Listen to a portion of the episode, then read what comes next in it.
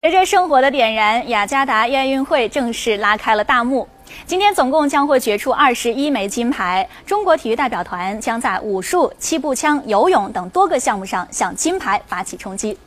在今天早上结束的武术长拳决赛中，第六位出场的中国选手孙培元出色地完成了整套动作，得到了九点七五分，夺得冠军。这是本届亚运会的首枚金牌，也是中国体育代表团自2002年以来连续五届亚运会夺得赛会首金。